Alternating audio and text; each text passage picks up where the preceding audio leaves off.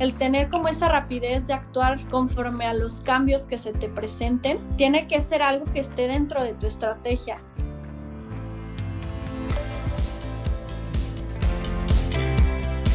Mujeres y Dinero con Gabriela Huerta.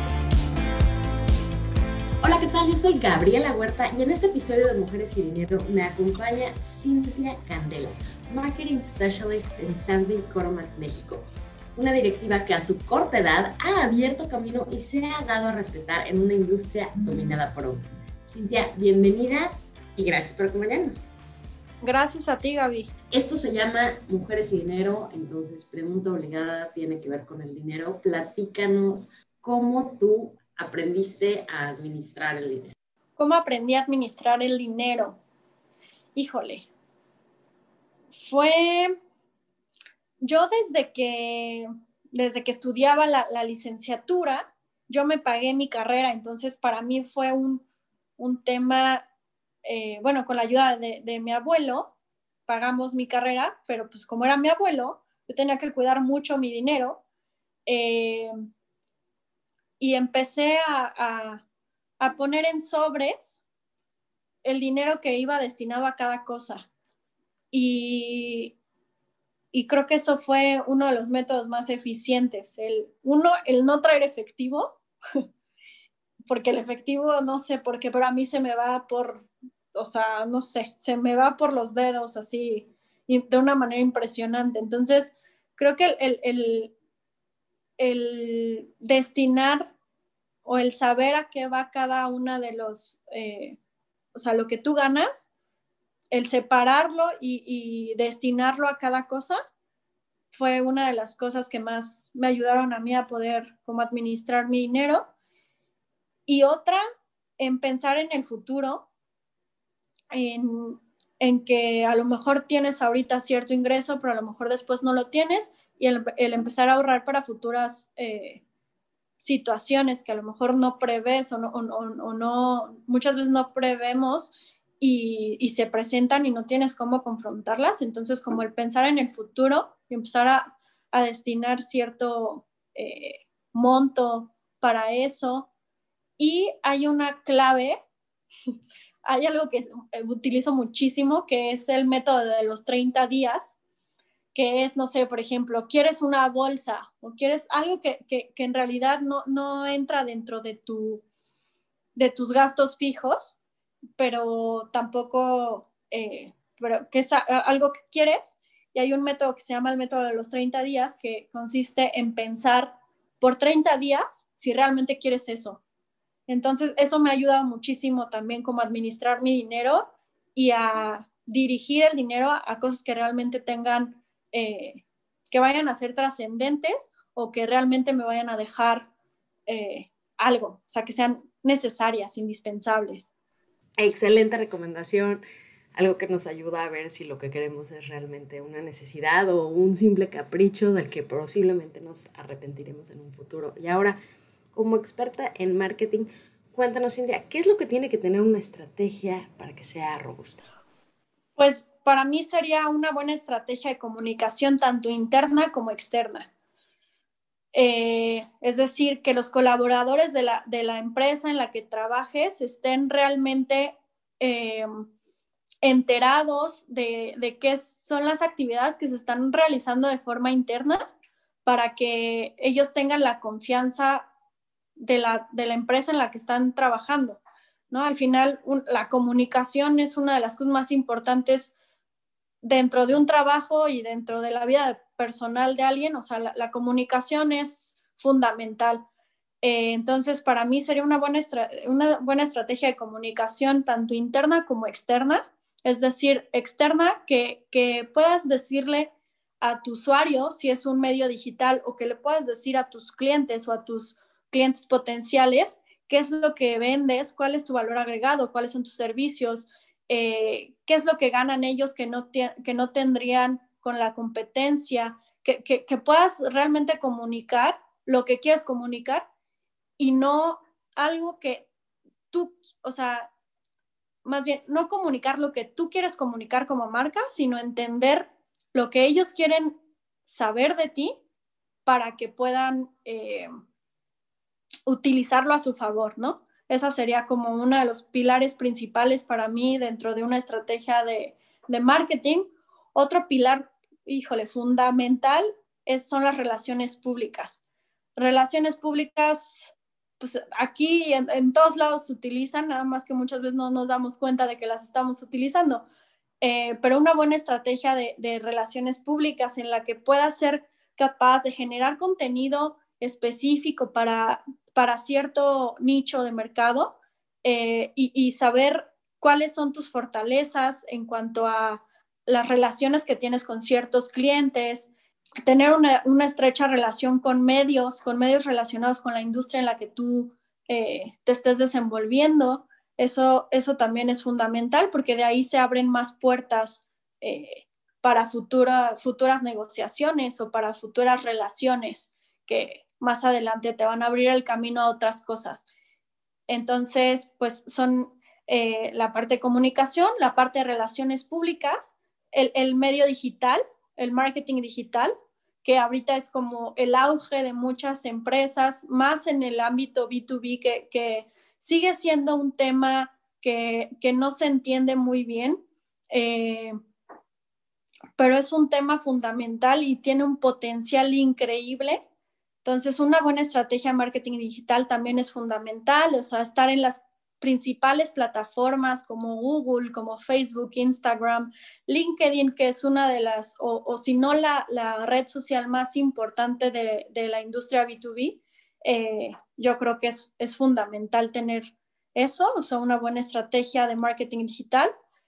Y eh, a lo mejor otro de los pilares que para mí son fundamentales es eh, el, poder generar, el tener como la rapidez de responder a los cambios del, mercado. Por ejemplo, la pandemia fue algo que, nos, puso clarísimo el hecho de que si no tienes esa, eh, y eso es para mí un pilar, ¿no? De, dentro del marketing, el tener como esa rapidez de actuar eh, conforme a los cambios que se te presenten, tiene que ser algo que esté dentro de tu estrategia. Es decir, si estás pensando en hacer un evento eh, presencial, tienes que, que, tener como una segunda opción el hecho de que se puede cancelar por alguna razón y tener los medios y las herramientas para poderlo hacerlo virtual, ¿no? Y para poder cambiar el plan de una manera rápida, eficaz y eficientando costos.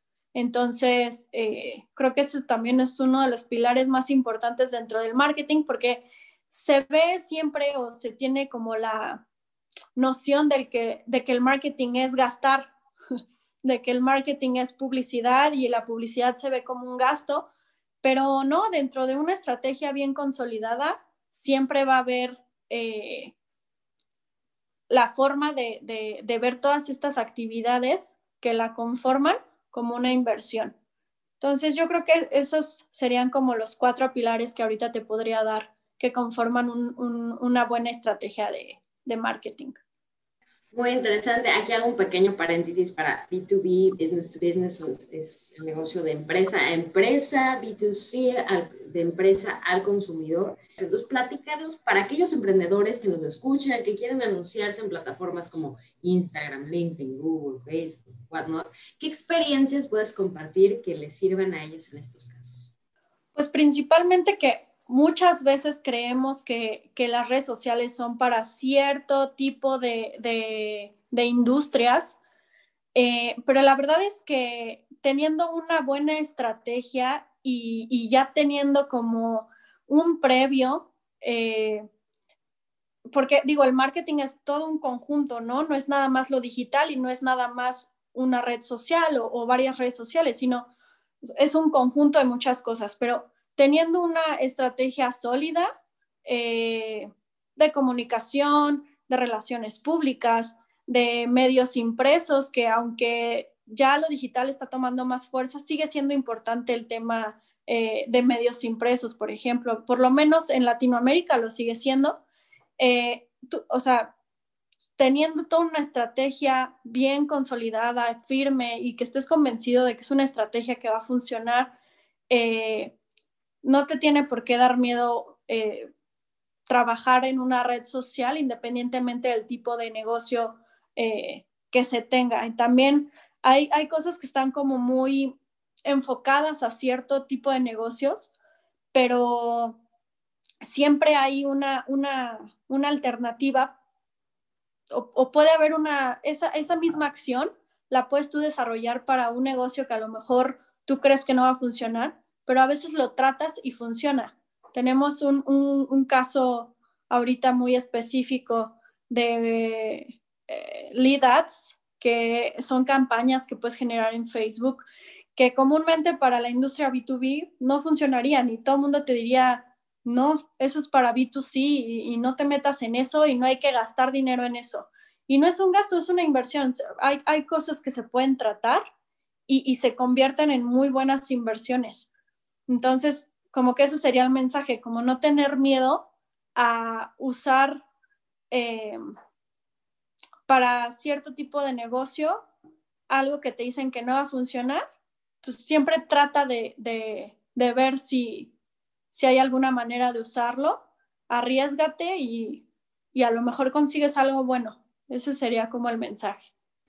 Analizar las posibilidades. Cuéntanos, el marketing ha sido una constante en tu carrera. ¿Cómo fue que llegaste a esta área? Eh, sí, literal es en lo único que he trabajado. Llevo 10 años dentro de la industria B2B.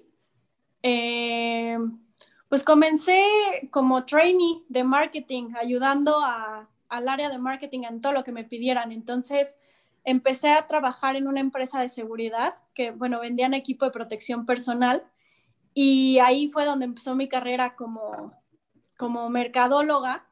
Eh, y pues al principio hacía de todo, ¿no? Era como literal revisar la ortografía de las fichas técnicas hasta ayudarles a generar campañas eh, para los diferentes segmentos que tenían eh, que tenía la empresa en ese, en ese entonces. Y pues yo trabajaba y estudiaba al mismo tiempo, lo que me permitió pues adquirir mucha, mucha experiencia porque pues ponía en práctica lo que aprendía en la escuela, en el trabajo, y fue así como poco a poco pues empecé como a, a ganar la confianza de, de, los demás integrantes del equipo, que eran principalmente gerentes de marca, eh, el gerente de marketing, el gerente de comunicación, y, y, poco a poco empezaron a darme como más responsabilidades y empecé a aprender y a poner en práctica lo que yo aprendía en, en la escuela. Em, y pues ya cuando me gradué me ofrecieron un, un puesto de, Marketing and Communications, es, era administrator. Entonces, eh, algo que de lo que me dieron la oportunidad de, generar o un, logro que yo, que yo tuve como en ese entonces fue que dentro de la industria B2B era muy difícil em, que, que, se animaran a tener redes sociales, por ejemplo. O sea, era algo muy, muy, muy cerrado, que a lo que no le, no le veían valor. Y pues era algo para mí muy importante tener dentro del departamento. Y pues empecé a rascar y a, y a tocar puertas y a ver cómo le podíamos hacer para abrir este, redes sociales en esa empresa, en la primera empresa en la que yo empecé a trabajar. Y ya lo logré. Entonces, por eso me dieron ese puesto cuando yo egresé de la universidad y fue algo muy confortable porque eh, pues yo tenía que también ayudar a los demás eh, países de Latinoamérica a que pudieran implementar redes sociales en sus países y ver cómo le podíamos hacer para que la gente viera que realmente tenía valor, ¿no? Eh, y pues ya poco a poco empecé a adquirir eh, más experiencia y después se, me abrió la oportunidad de, ingresar a, a que es una super empresa. La verdad estoy como muy orgullosa de trabajar ahí. Eh, es una empresa gigantesca que tiene todo, eh, pues toda la parte del manual de identidad, la parte de, de branding, todas las campañas que se generan, todo el esfuerzo que se pone en todos los países para, para pues dar lo mejor de nosotros, es, es impresionante. Toda la parte estratégica, eh, entonces la parte de PR, que también es uno de los pilares de, de mis actividades. Y pues nada, aquí seguimos trabajando con, con esa parte de marketing y comunicación para México en este momento de mi vida, para San Vicoroman, México. Mencionaste un poco sobre cómo entraste en la industria. Trabajas en una empresa que hacía cascos de protección. Entonces, ¿cómo tú te proteges al trabajar? ¿Cómo me protejo? ¿En qué sentido? En todos. ¿Cómo te aseguras que estás haciendo las cosas bien? ¿Qué herramientas utilizas para ver que tu trabajo va, a salir lo mejor posible? Híjole, la intuición. y, para mí la intuición no es algo femenino o masculino, la intuición la tenemos todos y, es algo que, si la desarrollas te puedes eh, como proteger de, muchas situaciones. Yo creo que si me preguntas eso, mi, primera respuesta es eso, la intuición. Pero también, digo, no nos podemos basar únicamente en la intuición, también hay que, hay que ser como muy concisos en, en qué es lo que quieres hacer, el por qué y el para qué, ¿no? Dentro de cualquier negocio, cualquier eh, situación en la vida también, pues como el, tener esta, este análisis previo a, hacer cualquier acción que tenga que ver con, el generar valor dentro de un departamento como marketing o generarle valor a una marca, creo que es eso, la parte estratégica eh, y el analizar las diferentes situaciones que se te puedan presentar. Creo que eso te ayuda mucho a protegerte de cualquier eh, pues, situación a la que te puedas enfrentar. Eh, porque aunque lo, aunque lo analices y aunque lo planees y aunque tengas una estrategia, a lo mejor siempre va a salir algo, pero ese algo lo vas a poder compensar o lo vas a poder resolver eh, si, si, tuviste un análisis previo. Totalmente. Y cambiando un poco de tema, tú eres mujer, joven y trabajas en una industria donde predominan los hombres. Cuéntanos cómo lidias con los sesgos culturales y cómo haces que, se escuche tu voz. Pues la verdad es que sí es, un, es una industria complicada en ese sentido. Eh, a las mujeres sí es una realidad que nos cuesta más trabajo ser escuchadas, sí es una realidad que nos cuesta más eh, el, el, justificar las acciones que estamos eh, realizando, pero en realidad, por lo menos la empresa en la que actualmente trabajo tiene eh, un criterio bastante amplio en ese sentido. Siempre están tratando de, incluir a las mujeres en puestos directivos, en puestos gerenciales. Y no, para mí nunca ha sido un, obstáculo el hecho de ser mujer. Eh, siempre se me han abierto las puertas en los trabajos en los que he estado, eh, sí, sí creo que, hay eh, ciertas brechas que las mujeres tenemos y los hombres no. Eso sí es una realidad y más aquí en México. Eh, pero en sí, la verdad, nunca me ha costado mucho trabajo poder abrirme las puertas. creo que como todo, pues cualquier actividad que quieras realizar dentro de una empresa y que vaya a requerir eh, presupuesto, pues tiene que ser como muy bien eh, aterrizada, muy bien justificada para que se pueda llevar a cabo. Em, pero sí, lo he visto como, no, no lo he visto como un obstáculo en mi carrera, el hecho de ser mujer, la verdad. ¿Y nos puedes compartir de alguna mujer que haya marcado tu camino en la vida laboral? Puede haber sido alguien con quien trabajabas o alguien que te inspiró desde afuera. Híjole, tengo muchísimas mujeres que me han inspirado muchísimo y a las cuales recuerdo con muchísimo cariño dentro de mi, de mi carrera profesional.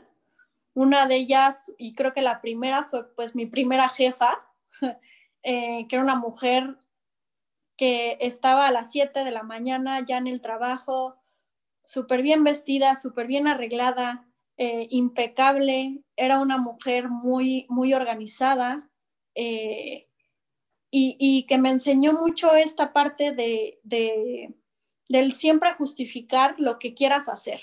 O sea, no, no va a haber obstáculo que te puedan poner si tú tienes la forma de justificar con, con pues sí, con, con KPIs, con objetivos claros eh, lo que quieras hacer. Creo que eh, mi primera jefa fue pues fundamental o, bueno, tiene un rol muy importante en mí hasta este momento. Eh, y una mujer como muy, muy importante que me, que me inspiró mucho en mi carrera y, y me ayudó mucho en Sandvik, Coromant, es nuestra directora previa, ah, porque ahorita ya es su nombre, pero bueno, Esther Codina fue una, es una mujer que me inspiró muchísimo, que es una mujer que se sabe desenvolver en cualquier medio en el que la pongas y, le aprendí mucho y fue una mujer que también siempre me aconsejaba el, qué hacer y el qué no hacer. Eh, y como no tanto el qué no hacer, sino el, la, mejor práctica para hacer o para desenvolverte en, el ámbito eh, y más de esta industria, que es la industria metalmecánica, que es una industria eh, pues literal casi de hombres. Entonces, eh, sí, fue, una mujer que, me inspiró muchísimo, Esther Codina. Una mujer con una historia muy interesante. Y cuando ya lo mencionaste, con lo de los eventos y el pasar de presencial a virtual y ahora mismo con las eventualidades que pueden pasar. Pero, ¿qué estás haciendo tú hoy para ser una mujer aún más fuerte dentro de 10 años? Ay, qué buena pregunta, Gaby. Eh, pues en, el ámbito profesional, lo principal es prepararse más, eh, tener como más herramientas para enfrentar los cambios que se vengan y para poder abrirte las puertas con, nuevas oportunidades laborales. Entonces, por ejemplo, pues ahorita estoy estudiando una especialidad en orientación y desarrollo humano eh, en un instituto humanista de psicología eh, gestalt. Esto lo elegí así porque para mí el, el capital o el capital humano es el principal recurso que, se tiene en cualquier empresa, en cualquier ámbito profesional. El capital humano es lo más importante. Sin capital humano no hay estrategia, no hay recursos, no hay máquina que pueda funcionar. Entonces, para mí el poder eh, entender y el poder orientar y, entender el desarrollo que se tiene como humano dentro de, la vida de cualquier persona es fundamental, más en el marketing que es eh, fundamental el, el poder em, entender las necesidades del usuario, entender qué es lo que quieren escuchar, qué es lo que no quieren escuchar. Creo que es una, de las principales herramientas o, o acciones más bien que estoy llevando a cabo para para poder prepararme mejor y estar en una mejor posición dentro de 10 años. Y el entenderme a mí, el entenderme a mí misma y el entender mis necesidades, mi, eh, mis debilidades, mis, mis fortalezas, todo lo que realmente me hace feliz, porque si yo hago lo que, lo que me hace feliz, voy a estar bien yo y lo voy a poder permear hacia, hacia el exterior y voy a poder tener eh, más puertas abiertas o... Eh, sí, o sea, creo que todo empieza desde, desde uno mismo y después lo permeas hacia, hacia el exterior. Entonces creo que esas son las dos cosas que, que estoy haciendo, como eh, prepararme yo misma, conocerme a mí misma, ver cuáles son mis necesidades, lo que me gusta, lo que no me gusta, trabajar en mí y estudiar la especialidad que ahorita la estoy haciendo en orientación y desarrollo humano para, para poder prepararme mejor para el futuro. Conocerte muy bien y seguir capacitándote para el mundo cambiante. Y bueno, tocas un poco los temas de ti misma, de hacer cosas bien. Sabemos que Sandvik tiene una alianza increíble con Fundación Marcoptic. Platícanos un poco sobre ella y cómo te cambió a ti personalmente el estar involucrada en este proceso.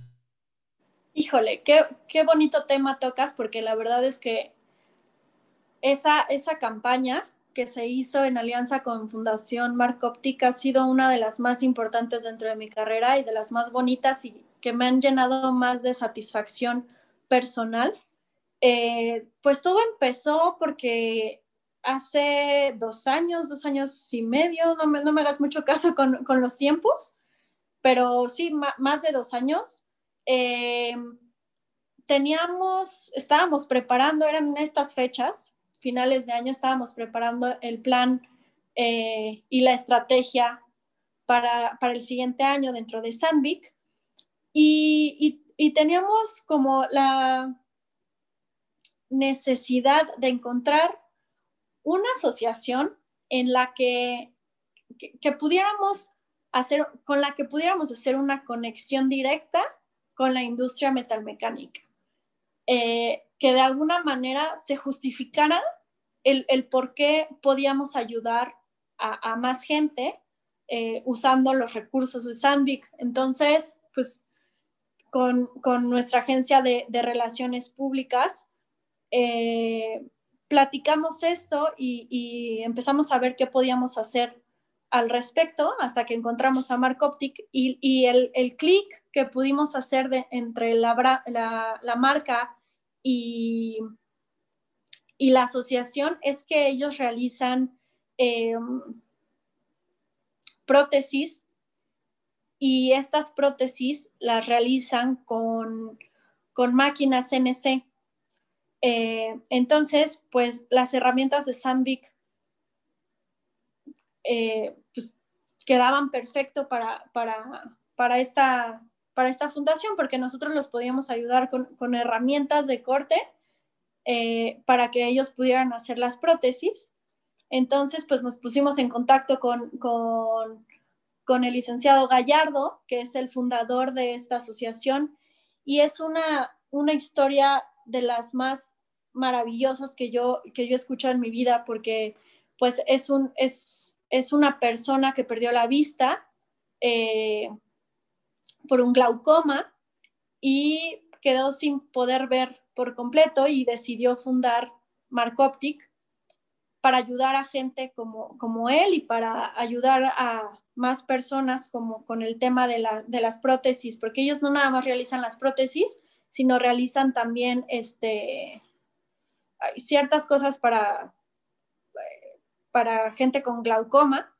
Eh, entonces, nos empezó a contar su historia, eh, que él había quedado ciego con, por un glaucoma y, y, que decidió fundar Marcoptic para ayudar a más personas y que la primera herramienta que él utilizó para, para dentro de una máquina CNC para generar las prótesis fue de Sandvik Coromant. Entonces, eh, pues ahí pudimos desarrollar la estrategia que se necesitaba y, y pues las justificaciones del por qué queríamos ayudar a, a Marcoptic, ¿no? Y, y qué, porque no, no se trata nada más de dar dinero o no se trata nada más de, de sí, de, de, dar dinero, sino se trata de que realmente la empresa le pueda aportar más allá de dinero.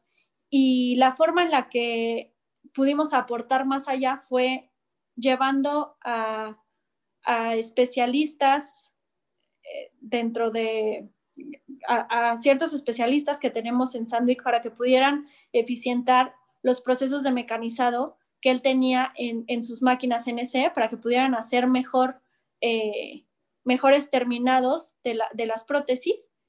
Y así fue como pudimos aportar también con conocimiento y no solo con dinero. Cierta, eh, todo el material que nosotros reciclamos en Sandvik Coroman, que son todas estas herramientas de carburo de tuxteno, se, las compramos a nuestros clientes y un porcentaje de, esa compra que nosotros realizamos se va destinada a, Fundación Mark Optic. Entonces, esto es como la historia de, la fundación y, la parte que me aportó a mí, o sea, bueno, personalmente, fue eso, como esa satisfacción de que, de que gracias a una campaña que tú estuviste viendo la forma de, realmente ligar con la marca, que se pudiera justificar, que tuviera una estrategia real, que tuviera eh, un, un, link entre la marca y la fundación, resulte en la ayuda a gente en general, o sea, el poder ayudar a la gente con el esfuerzo de, que te costó a ti el poder eh, convencer de forma interna a todos los responsables en una empresa para que se realizara esa, que, que ahorita lo ves como una, solo una donación, pero en realidad tiene un, un, detrás de muy, muy grande, muy importante. Una iniciativa padrísima, en verdad. Y ahora, si les preguntara a tu familia, ¿cómo es Cintia? ¿Qué me dirían? Ay, mira, qué interesante pregunta, porque justo tuve una, una, actividad en, en, la especialidad en la que tuve que hacer esa pregunta y las respuestas fueron que soy una persona muy analítica, que siempre estoy pensando en, pues sí, de, de algo saco 10.000 razones y, y 10.000 posibilidades. Entonces soy, soy, una persona muy analítica, eh, soy una persona muy... Eh, organizada. Me gusta mucho tener y saber qué es lo que va a pasar en la medida de lo posible, ¿no? Eh, soy una persona a la que le gustan, eh, le gusta siempre mejorar, le gusta siempre hacer todo lo que esté en sus manos para, para ser mejor persona cada día y no nada más en, el ámbito profesional, sino en todos los ámbitos, con mi familia, con mis amigos, eh, y ya, creo que esos serían los principales. ¿Y qué herramientas usas para organizarte? el calendario de, o sea, mi, calendario de Outlook es como mi principal herramienta para organizarme eh, y una agenda a la antigua eh, de papel que, me ayuda muchísimo a organizar todos los domingos, organizo mi semana con eh, todo lo que tengo que hacer y si me sale pues algún imprevisto trato de, acomodar ahí mis tiempos. Entonces sí, como el, calendario de Outlook y, una agenda a la antigua. Platícanos más o menos cómo es tu día a día. Mi día a día ahorita con la pandemia ha cambiado muchísimo porque pues ya no es la típica rutina que tenía antes de irme a trabajar a las oficinas, ya cambió bastante.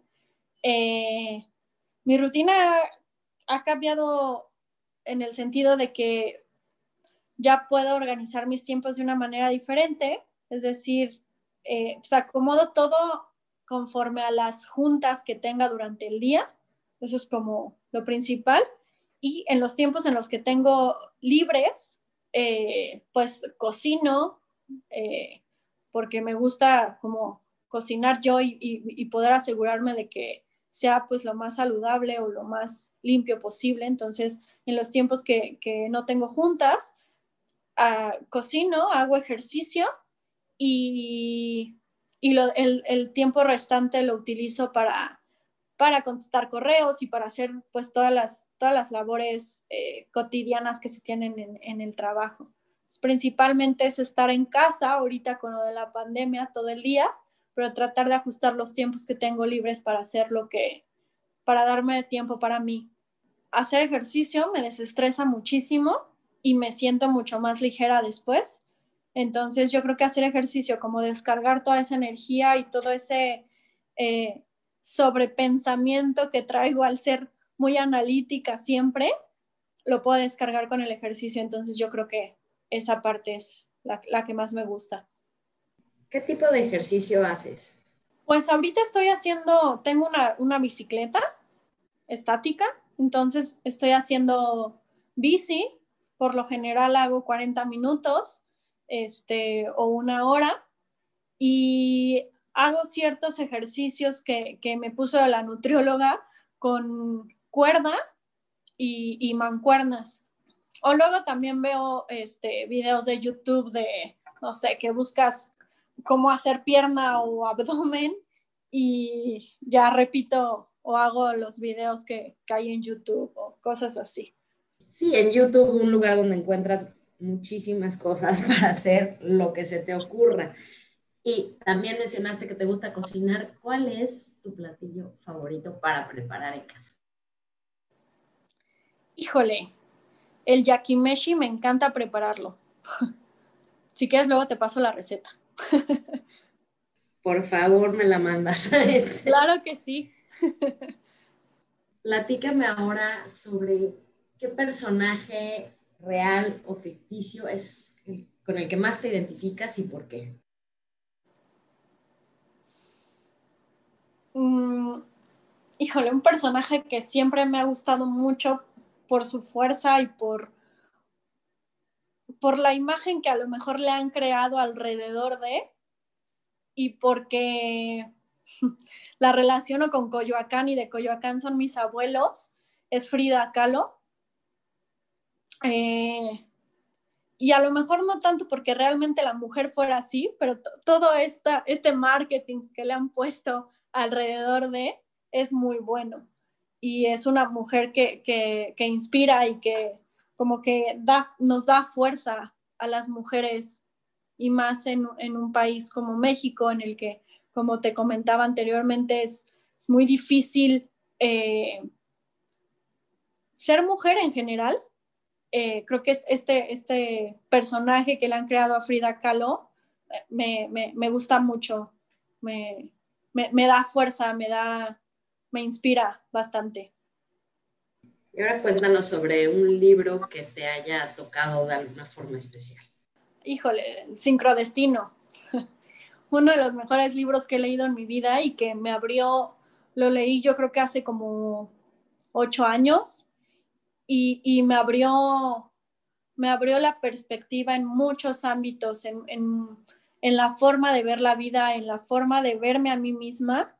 Eh, es, un libro, es un libro difícil de leer.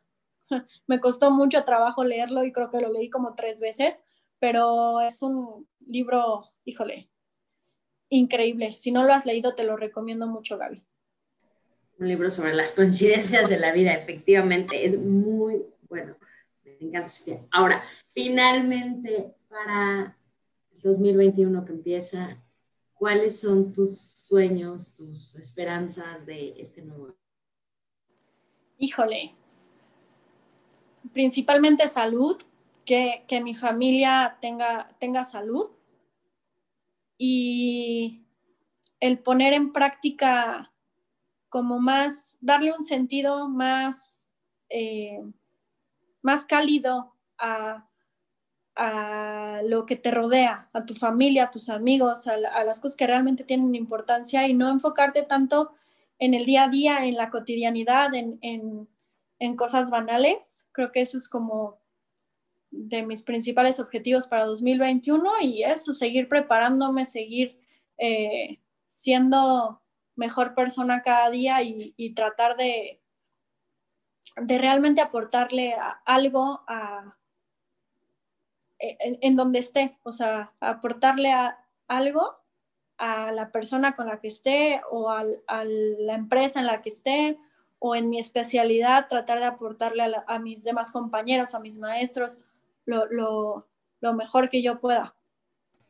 Hermosos objetivos, Cintia. Me encantó platicar contigo. Muchas gracias. Igualmente, Gaby, fue un gustazo y fue muy cómodo platicar contigo. Muchas gracias. Muchísimas gracias también a todos ustedes por escucharnos. Los invito a, que visiten mi página gabrielahuerta.com.mx y se suscriban para que cada semana les llegue un correo con la invitada de la semana, un poco del qué se trató la entrevista, lo que significó para mí, en fin, es un mail personal. Ahí también pueden contactarme con ideas, sugerencias de invitados. Todos los correos los leo. Igual me tardo un poquito en contestar por la cantidad, pero con certeza ahí les contesto. Ha sido un verdadero placer. Yo soy Gabriela Huerta y los espero la próxima semana aquí en Mujeres y Dinero. Mujeres y Dinero con Gabriela Huerta. El podcast sobre las mujeres en el top.